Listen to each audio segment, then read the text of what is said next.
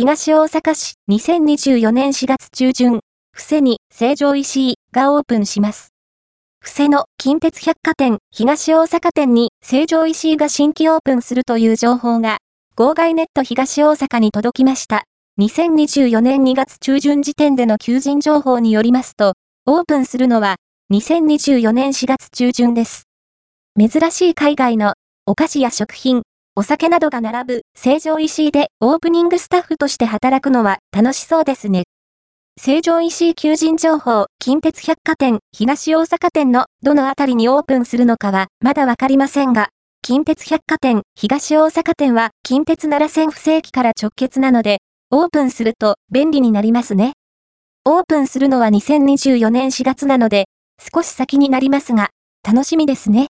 今後、工事の情報や、お店の詳細がわかりましたら、追記していきたいと思います。魔王様、匿名希望様、情報提供ありがとうございます。近鉄百貨店、東大阪店、